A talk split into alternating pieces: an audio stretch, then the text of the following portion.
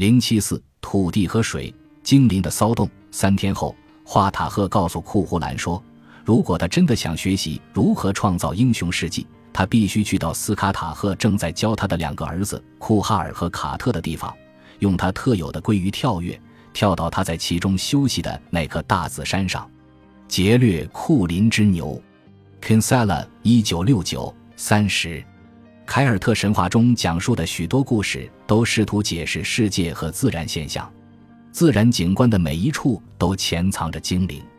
每一座山、每一个湖、每一条溪流、每一个沼泽和每一棵树都有一股生命力，其起源是超自然的世界。这一概念类似于罗马人的信念，即每个地方都有一个属地精灵。对于凯尔特人来说，这种土地上遍布着精灵力量的观念深植于他们的意识之中，以致他们的神话，特别是爱尔兰的那些，包含了一个突出的看法：国王的权力存在于主权女神身上，而女神则是这片国土本身的人格化身。只有当他接受了她并与她结婚时，他才能成功的统治这个国家。